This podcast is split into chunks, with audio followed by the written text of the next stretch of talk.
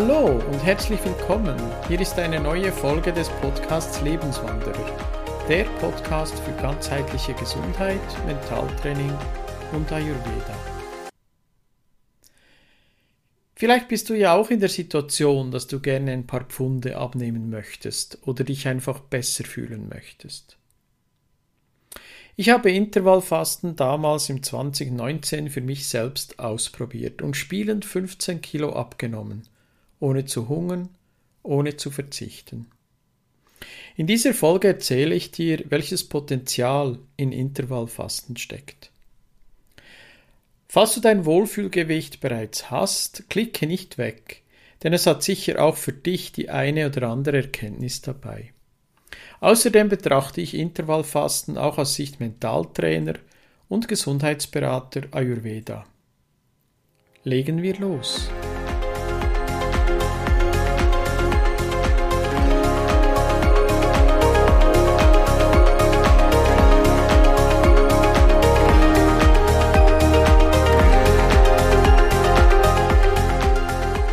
Intervallfasten oder intermittierendes Fasten, wie es auch genannt wird, ist ein Megatrend geworden.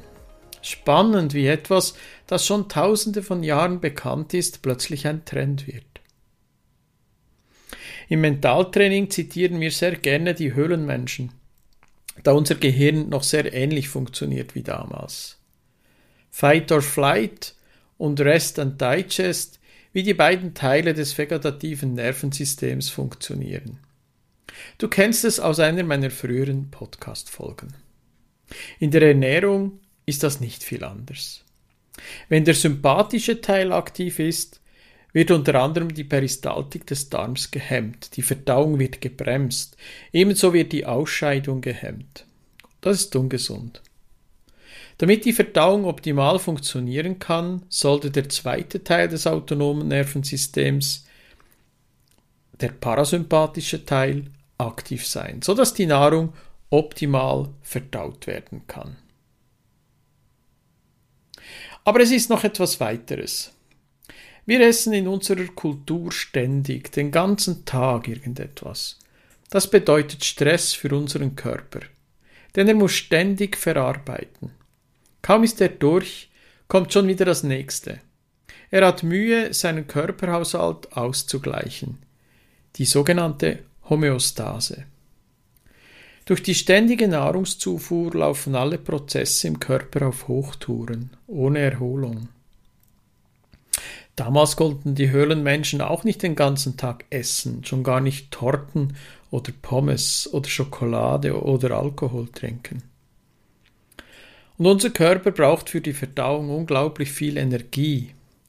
Das merken wir jeweils nach einem üppigen Essen am Sonntagmittag auf Besuch.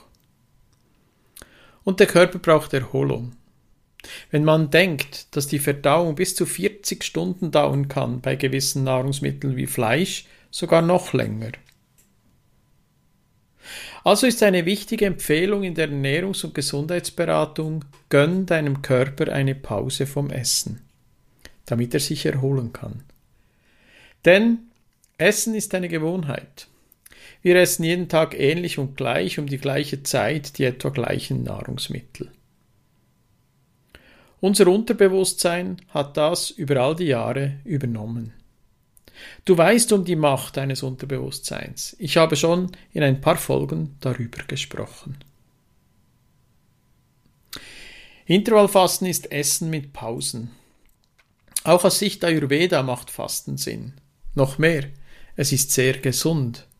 Ich komme in dieser Folge auf Ayurveda zurück.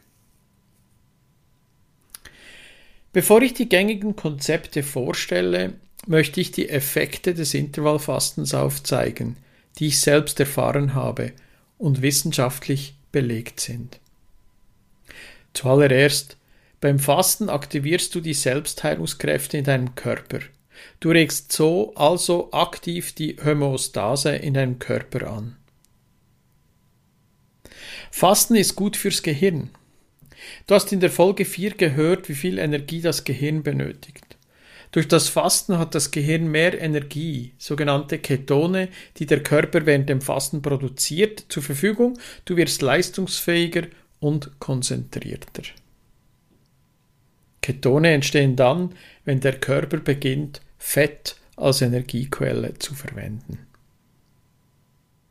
Du stärkst mit Intervallfasten dein Immunsystem. Warum? Weil du dafür sorgst, dass du einen gesunden Darm hast, diesen nicht überforderst. Denn etwa 70 Prozent der Abwehrzellen befinden sich in der Darmwand. Vielleicht hast du ja auch schon über den Darm gelesen. Der Darm hat einen direkten Draht ins Gehirn und zu deiner Psyche. Viele in diesem Podcast schon erwähnten Botenstoffe werden nicht nur im Gehirn, sondern eben auch im Darm ausgeschüttet. Wenn du ein Bauchgefühl hast, dann ist das dein Darm, der dir Impulse gibt. Also, trage Sorge zum Darm und überfüttere ihn nicht ständig und gib ihm auch etwas Vernünftiges. Was mich selbst positiv überrascht hat, weil ich es selbst bei mir gemessen habe, ist der positive Effekt auf den Blutdruck und die Herzfrequenz. Langzeitmessungen des Blutdrucks und der Herzfrequenz konnten mir dies bestätigen. Dank Intervallfasten. Meistens verliert man an Muskelmasse, wenn man eine Diät macht und meint dann, man hätte abgenommen. Dabei war es nicht nur Fett, sondern auch Muskelmasse. Eine ganz gewöhnliche Waage macht da keine Differenz. Beim Intervallfasten passiert das nicht, wenn du es gut machst. Ich konnte auch dies mit meiner speziellen Waage messen. Denn durch das Nichtessen setzt der Körper Adrenalin und Noradrenalin frei. Diese beiden Neurotransmitter unterstützen unter anderem, dass du deine Muskeln nicht abbaust. So habe ich mir dieses Phänomen erklären lassen. Da ich es selbst messen konnte, verstehe ich es nun auch selbst gut und kann es gerne in dieser Folge mit dir teilen. Überhaupt erholt sich das Blut von all den Schandtaten, die wir in unserem Wohlstand unserem Körper zuführen. Ich nehme mich da ja auch nicht aus. Ich gönne mir da auch immer wieder viel zuckerhaltige oder salzhaltige Nahrungsmittel. Aber auch der Blutzuckerspiegel verbessert sich. Durch meine regelmäßigen Blutkontrollen konnte ich auch diesen Wert messen. Und wenn man diese Werte dann selbst vergleicht, überzeugt es noch viel mehr, ein solches Konzept wie Intervallfasten nicht nur zu testen, sondern wirklich zu leben. Nun, wie funktioniert Intervallfasten? Auf den Punkt gebracht ist Intervallfasten keine Verringerung der Nahrungsaufnahme während den einzelnen Mahlzeiten, also nicht unbedingt weniger Essen pro Mahlzeit, sondern durch Pausen zwischen den Mahlzeiten geprägt. Es geht also um die Veränderung des Essrhythmus. Theoretisch kannst du weiterhin das gleiche essen und trinken, einfach nur in den vordefinierten Zeiten. Es macht aber definitiv mehr Sinn, wenn du auch die Ernährung selbst genauer unter die Lupe nimmst und dort Veränderungen vornimmst. Es ist naheliegend, dass der Effekt dann noch viel größer ist. Der Körper funktioniert so. Nach etwa vier Stunden nach dem Essen sinkt der Insulinspiegel. Insulin zeigt unserem Körper, dass er mit ausreichend Energie versorgt ist. Nach etwa acht Stunden normalisiert sich der Blutzucker. Und erst nach zehn Stunden beginnt die Fettverbrennung. Nach zwölf Stunden startet die Ketose und nach 14 Stunden dann die Autophagie. Die Autophagie ist ein wichtiger Prozess der Zellerneuerung im Körper. Gäbe es diesen Prozess nicht, hätten wir viel Müll in unseren Zellen. Kann dieser Autophagie-Prozess nicht optimal funktionieren, kann das zu Übergewicht, Herz-Kreislauf-Problemen, Krebs oder auch Demenz führen. Aufgrund dieser Ausführungen, die Autophagie ab 14 Stunden, sollte man also 14 Stunden am Stück nichts essen. Wenn man also immer etwas reinstopft, aus welchen Gründen auch immer, löst das die Autophagie nie aus. Wenn man also 14 Stunden am Stück oder länger fastet und dazu noch dafür sorgt, weniger Kalorien einzunehmen, fördert man die Autophagie optimal. Außerdem hat es einen unglaublichen Entgiftungseffekt und es wirkt entzündungshemmend. Beim Studium zu Fasten und Intervallfasten habe ich gelernt, dass sich dies ebenfalls positiv auf die Produktion von Stammzellen auswirkt. Es fördert den Wachstum der Telomere, die Endabschnitte der Chromosomen. Du siehst, da habe ich alles gelernt, aber das führt vermutlich hier jetzt zu weit, wenn ich davon noch mehr erzähle. Ah, übrigens, Heißhungerattacken wirst du kaum haben, da sich durch die zunehmende Hämostase der Insulinspiegel gut einpendelt. Ja, aber nun zu den Konzepten. Intervallfasten basiert also auf S-Rhythmus-Konzepten. Die bekanntesten Konzepte sind wohl 18.6 oder 16.8 oder 5.2. Bei der Anwendung des Intervallfastens muss man sich nicht auf ein Konzept festlegen. Und es gibt auch nicht nur diese beiden oder diese drei Konzepte. Ideal ist, wenn man die Konzepte variiert und abwechselt, so gewöhnt sich der Körper nicht zu sehr an ein bestimmtes Konzept. Wichtig ist, dass man einfach täglich mindestens 14 Stunden am Stück nichts isst. Vorweg ein paar Worte zum Trinken. Eine Faustregel ist täglich so anderthalb bis zwei Liter Wasser zu trinken.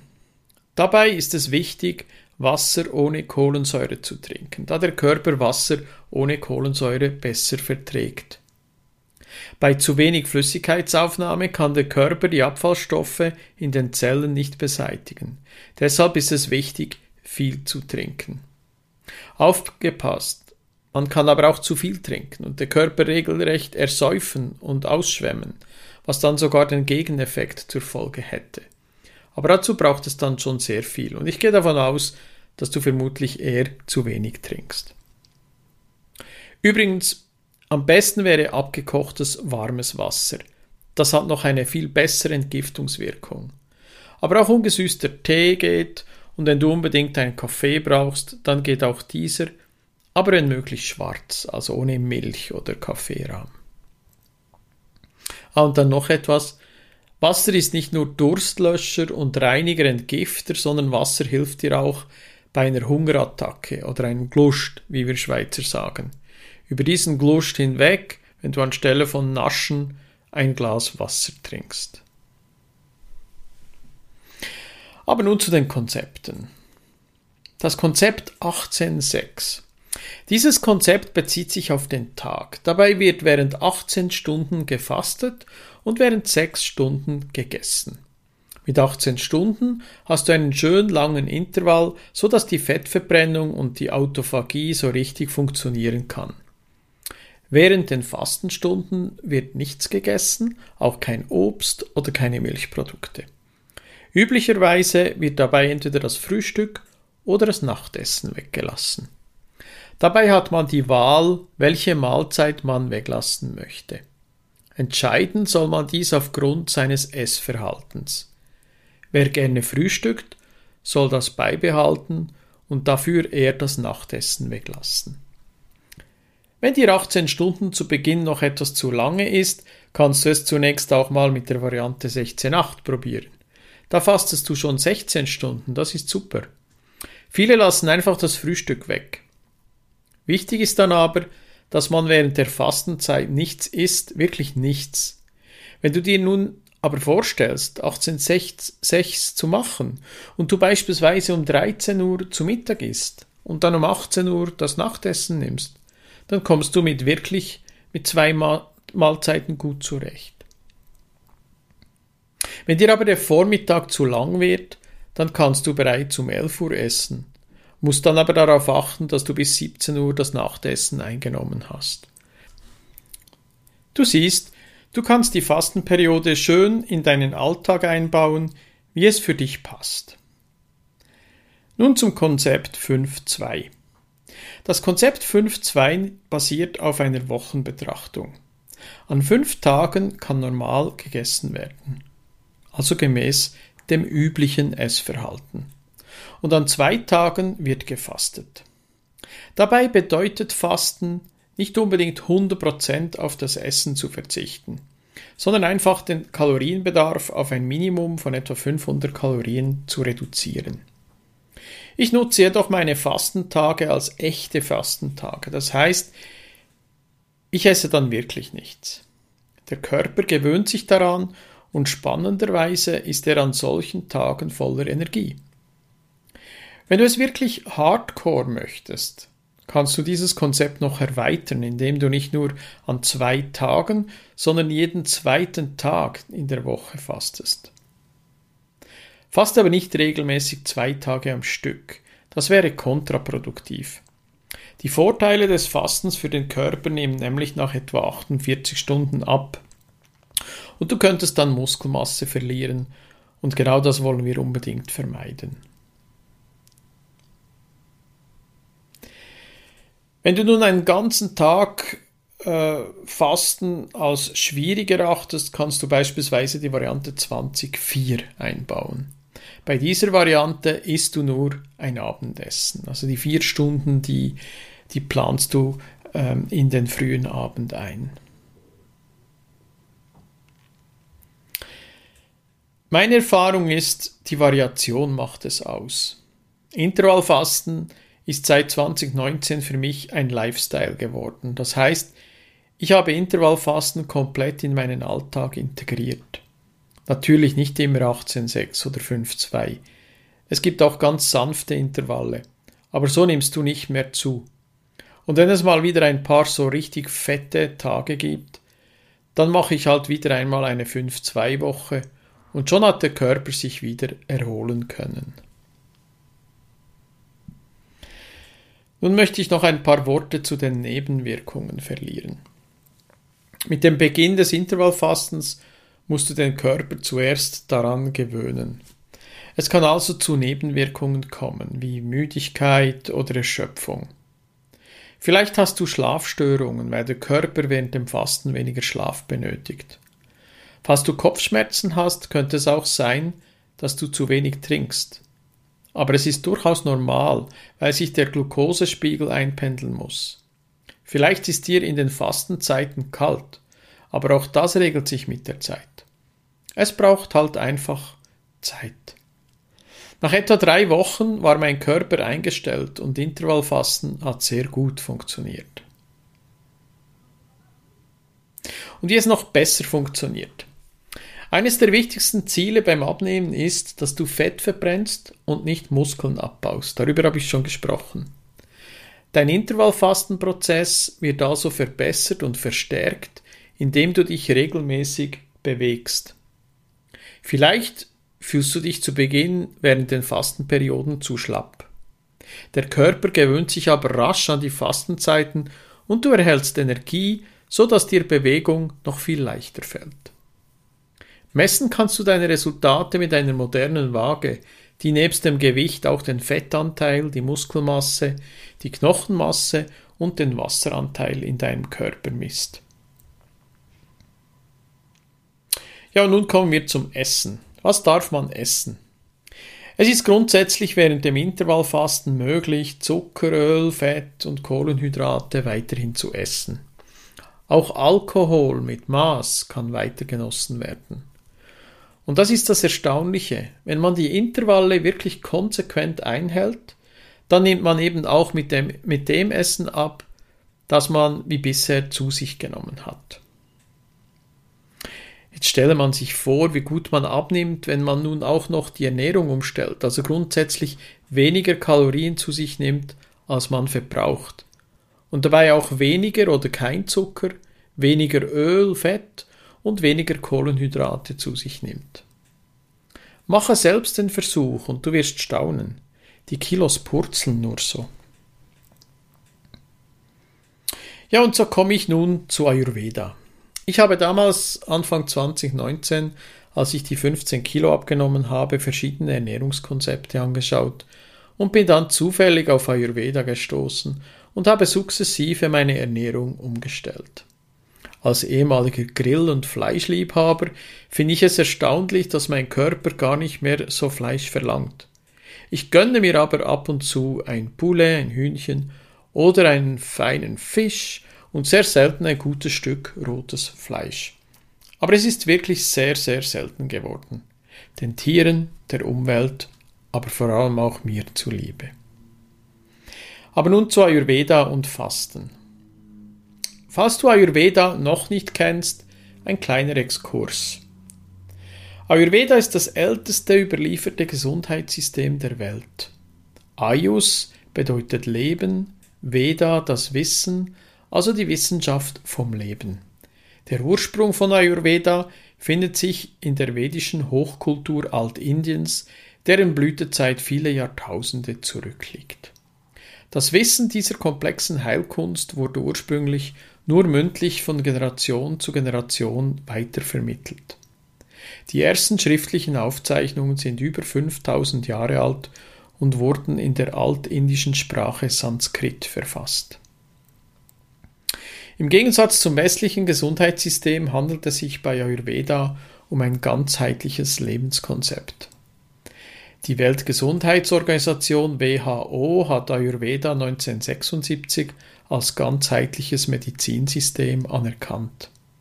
Ayurveda lehrt, wie man seine Gesundheit, Vitalität und Lebensfreude bis ins hohe Alter erhalten kann.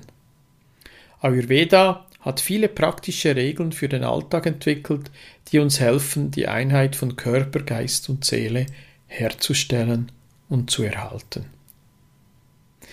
Es gibt also keine allgemeingültigen Regeln, der einzelne Mensch steht im Zentrum und wird entsprechend als Individuum betrachtet. Eine Basis in Ayurveda bilden die drei Bioenergien Vata, Pitta und Kapha, die sich aus den fünf Naturelementen Raum, Luft, Feuer, Wasser und Erde ableiten. Vata, bestehend aus den Elementen Raum und Luft, ist verantwortlich für die Beweglichkeit, Wachheit, Trennung von Nähr- und Abfallstoffen sowie für die Ausscheidung und Atmung. Vata-Menschen haben einen leichten Körperbau, feine Gesichtszüge und Gliedmassen, eine wechselhafte Verdauung und einen bewegten Geist. Pitta, bestehend aus den Elementen Feuer und etwas Wasser, ist verantwortlich für die Verdauung, die Sehkraft, den Intellekt, die Wärmeproduktion, Elastizität und steht in Zusammenhang mit Hunger und Durst. Pitta-Menschen haben einen muskulösen Körperbau, Intelligenz, einen starken Stoffwechsel, charismatische Erscheinung und emotionale Erregbarkeit. Kapha, bestehend aus den Elementen Erde und Wasser, ist verantwortlich für Stabilität, Kraft, Geduld, Potenz und Geschmeidigkeit. Kaffas haben einen schweren und stabilen Körperbau, wohlproportionierte Körperformen, langsamer anabolischer Stoffwechsel und einen phlegmatischen Geist. Nach Ayurveda hat jeder Mensch sein eigenes Gleichgewicht von Vata, Pitta und Kapha. Üblicherweise dominieren ein oder zwei Doshas, aber wir alle haben Anteile aller drei Doshas. Charaktereigenschaften, das äußere Erscheinungsbild wie auch Verhaltensmuster eines Menschen zeigen auf, welche Doshas dominieren. Dies nennt Ayurveda die Grundkonstitution, in Sanskrit Prakriti.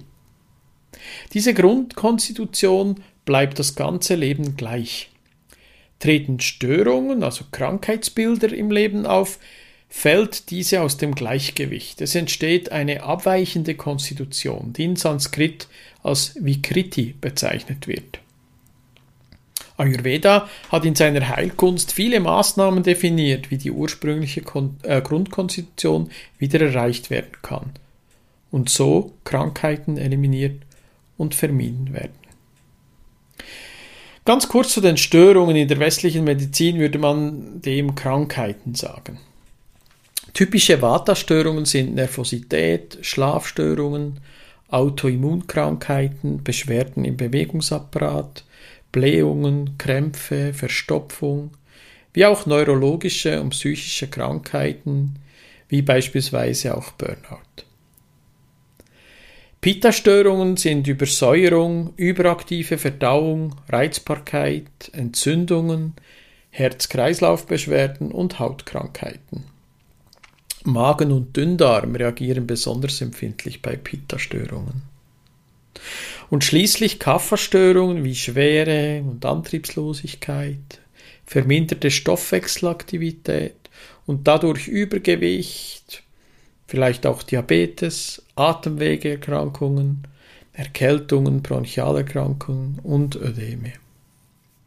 Vata-Störungen sind in unserer Gesellschaft die Hauptverursacher der, meist, Verursacher der meisten Probleme. Wir Gesundheitsberater behandeln deshalb immer zuerst die Vata-Störungen. Das Verdauungsfeuer, wir nennen es in Sanskrit Agni, ist im Ayurveda von zentraler Bedeutung.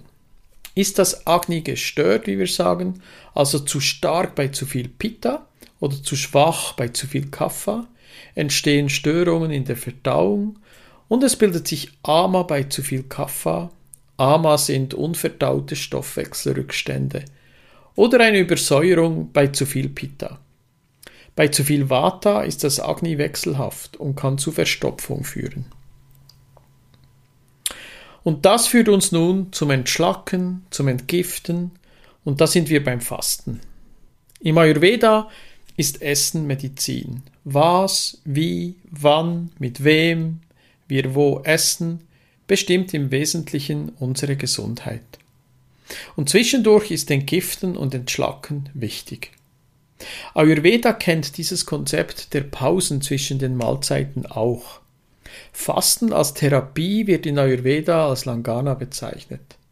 Die beste Jahreszeit zum Fasten aus ayurvedischer Sicht ist der Frühling oder der Herbst.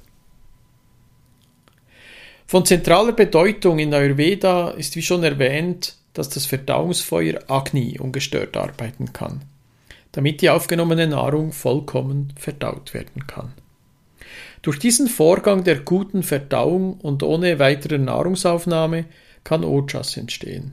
Man kann gute Gesundheit nur dann aufrechterhalten oder weiter verbessern, wenn laufend Ojas gebildet wird.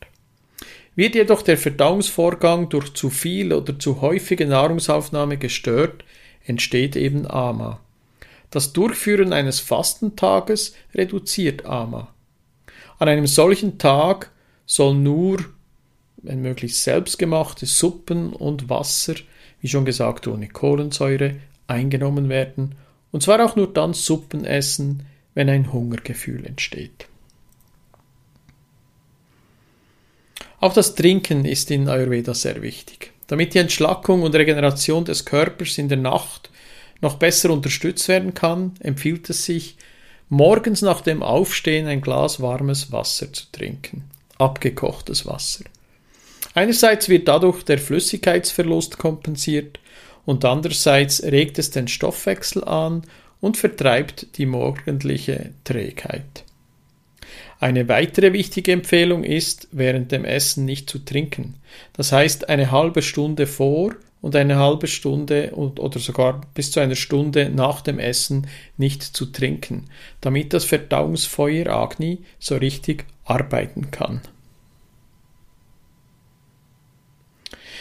Zudem ist, falls man am Abend isst, darauf zu achten, zwei, wenn möglich drei Stunden vor dem Schlafen zu essen.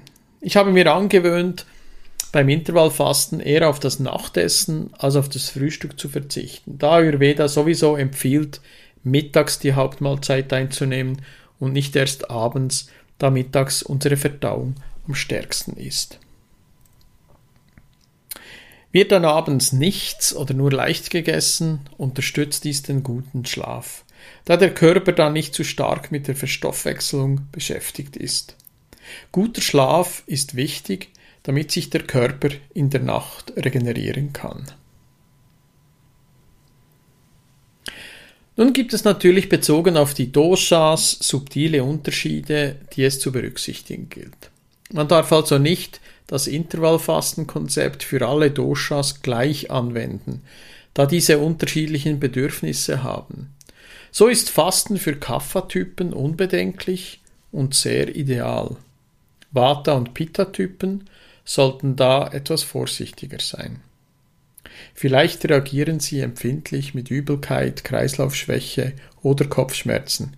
Ich habe bei den Nebenwirkungen schon darüber gesprochen. In meinen Gesundheitsberatungen mache ich jeweils eine detaillierte Typenbestimmung, damit einerseits das Intervallfasten ideal eingestellt werden kann und andererseits die Nahrungsmittel und Nahrungsmittelkombinationen besprochen werden können, so dass optimale Ergebnisse erzielt werden können. Ayurveda ist also eine optimale Ergänzung zum Intervallfasten, zumal Ayurveda selbst seit tausenden von Jahren Fasten als wirksame Gesundheitsförderung kennt. Zum Abschluss dieser Folge möchte ich nun noch auf einen Punkt aufmerksam machen. Intervallfasten funktioniert sehr gut, aber es braucht Disziplin und Durchhaltewillen.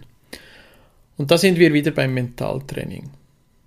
Oft ist es so, dass man das Gefühl hat, dass man Hunger hat während eines Fastenintervalls.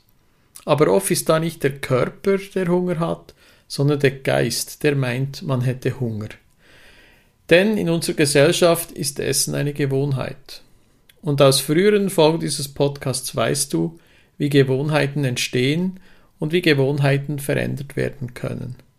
Du müsst dir also bewusst sein, dass es einfach ein Gedanke ist, Du möchtest jetzt essen, weil du vor dem Intervallfasten um diese Zeit oder in dieser Situation, in der du dich gerade befindest, immer gegessen hast. Also musst du in einer, Situation, in einer solchen Situation deinen Körper überlisten. Dass du eben der Gewohnheit nicht folgst, sondern bewusst deinen Intervall einhältst, sonst klappt das nämlich nicht mit Intervallfasten. Meine Empfehlungen dazu. Schreib dir jeweils in deiner Agenda oder auf deinem Tagesplan auf, von wann bis wann du fastest. Und sei dir treu und halte das ein. Wichtig ist einfach, dass du diese Intervalle strikte einhältst.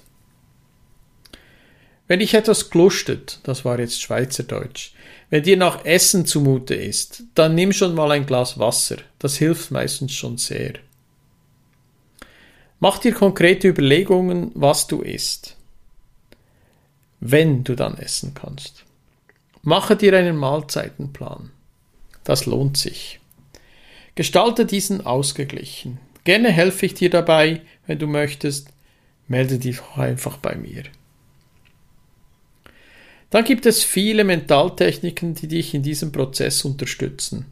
Wenn du mehr dazu erfahren möchtest, abonniere diesen Podcast weiter oder melde dich doch direkt bei mir und wir vereinbaren einen Gesprächstermin. Ja, das war nun die Folge Intervallfasten. Mir hat das so viel gebracht, dass ich es einfach mit dir teilen wollte. Ich hoffe, ich konnte dich auch etwas inspirieren fürs Intervallfasten, für Ayurveda oder fürs Mentaltraining. Wenn ich dich dazu begleiten kann oder du noch Fragen dazu hast, dann melde dich doch bei mir. Oder komm einfach mal auf meiner Webseite vorbei. Die Links zu meiner Webseite wie auch zu meinen beliebten Online-Kursen findest du in den Show Notes dieser Folge. Wenn dir diese Podcast-Folge gefallen hat, würde ich mich um eine 5-Sterne-Bewertung auf Apple Podcast, Google Podcast oder Instagram freuen. Und vielleicht hast du in deinem Freundes- und Bekanntenkreis auch Menschen, die sich für diesen Podcast und die darin angesprochenen Themen interessieren, dann schick doch den Link einfach weiter. Auch darüber würde ich mich sehr freuen.